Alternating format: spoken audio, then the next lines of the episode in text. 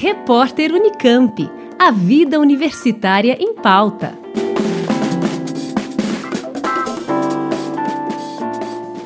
Os preços nunca estiveram tão altos para muitos produtos como gasolina, gás de cozinha e alguns alimentos. Foi o pior mês de setembro desde 1994. O IPCA, Índice Nacional de Preços ao Consumidor Amplo, é o índice oficial pelo qual o governo federal mede a inflação. No acumulado dos últimos 12 meses, o IPCA chega a 10,25% e acaba de atingir os dois dígitos pela primeira vez em muitos anos.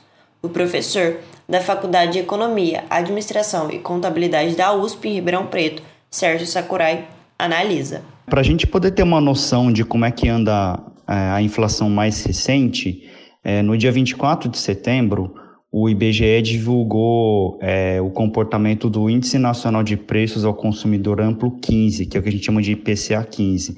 Esse índice de inflação, ao invés de pegar o mês cheio, ele pega do dia 15 de um mês até o dia 15 do mês seguinte. Então ele já dá uma prévia da inflação que está ocorrendo durante um certo mês. De acordo com o IBGE, o IPCA 15 de setembro foi de 1,14%, é, esse valor é 0,25 ponto percentual acima da taxa de agosto e é, foi a maior taxa registrada desde fevereiro de 2016. Nos supermercados, o aumento médio nos preços foi de 30% no último ano.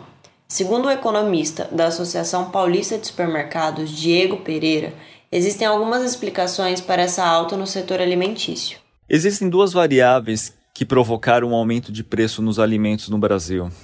A primeira variável é internacional, aonde a demanda internacional das commodities fizeram com que os preços se elevassem e essa elevação do preço favoreceu a expansão de algumas culturas no país, prejudicando a plantação de outras, que acabaram produzindo áreas menores e menos produtos, fazendo uma pressão de preço naquela velho trade-offs de oferta e demanda. E outra variável que influencia nos preços são as crises climáticas que andou ocorrendo nos últimos meses, que afetou a produção de muitas culturas no país e elevou o custo de produção de muitas outras.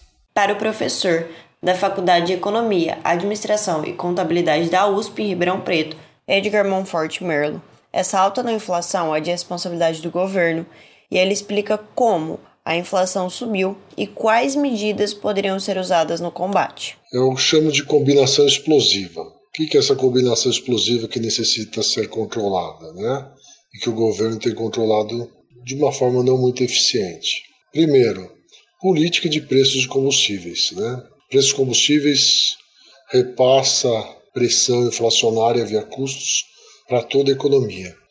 Ao adotar uma política de quase que repasse imediato dos aumentos de preços internacionais nos combustíveis, você cria uma pressão enorme no sistema produtivo né?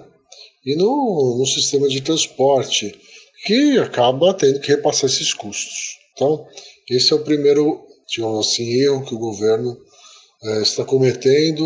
Ao meu ver, eles deveriam adotar alguma fórmula de cálculo de repasse que diluísse, que deixasse esse repasse ser, esse, que se considerasse um repasse por um período maior de tempo, tipo uma média de um mês de preços médios, porque assim você pelo menos teria uma diluição desses repasses. O que o governo poderia estar fazendo, né? Nessas horas, infelizmente, você vai ter que mudar as regras, né? Corrigir o que está errado. Eu faria um ajuste na política de reajuste de preços de combustíveis, porque preços de combustíveis têm uma pressão enorme para todas as cadeias produtivas. Segundo, agora nós temos alguns produtos que estão começando a ter safra. Eu, infelizmente, vai ter que interferir gerando algum tipo de estoque regulador. Né? E em casos limites, talvez criar algum tipo de estímulo para que uma parte dessa produção seja destinada ao mercado interno e não ao mercado externo. porque hoje a gente tem uma pressão muito grande também que vem por conta das importações de alimentos, né? Principalmente por causa da carne e da soja, você está tendo muita pressão vindo de fora. Então, algum tipo de política tem que ser adotada para tentar proteger um pouco o nível interno de preços. Para o consumidor, é possível enxergar uma luz no fim do túnel. Pereira comenta sobre uma possível expectativa positiva para os próximos meses. A expectativa de preço para os próximos meses é de estabilidade. As últimas ações do Banco Central já começaram a repercutir numa redução de pressão aos preços em alguns setores da economia. E as pressões internacionais provocadas pelas commodities acabam apresentando uma redução em decorrência dos alguns primeiros sinais de desaquecimento de grandes potências. No entanto, Sakurai alerta que, apesar da desaceleração da inflação prevista para o próximo ano, a última projeção feita pelo Banco Central traz números ainda altos. De acordo com a pesquisa Focus do Banco Central, é, a mais recente é do dia 27 de setembro, a expectativa de inflação para 2021 é de 8,45% e para o ano que vem a expectativa é de 4,12%.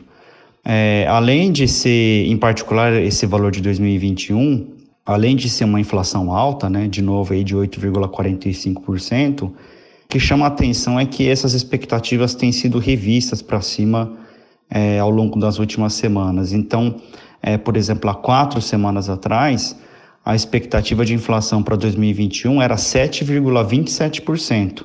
Então, em um mês, a expectativa de inflação para 2021 aumentou em um ponto percentual, o que para uma taxa de inflação é bastante é, é um aumento, é uma revisão bastante expressiva. Conversamos com os professores da Faculdade de Economia, Administração e Contabilidade da USP em Ribeirão Preto, Sérgio Sakurai e Edgar Monfort Merlo, juntamente com o economista da Associação Paulista de Supermercados, Diego Pereira, sobre a alta na taxa da inflação e os impactos que ela pode causar na população. Leia Coelho, Rádio USP. Repórter Unicamp. A vida universitária em pauta.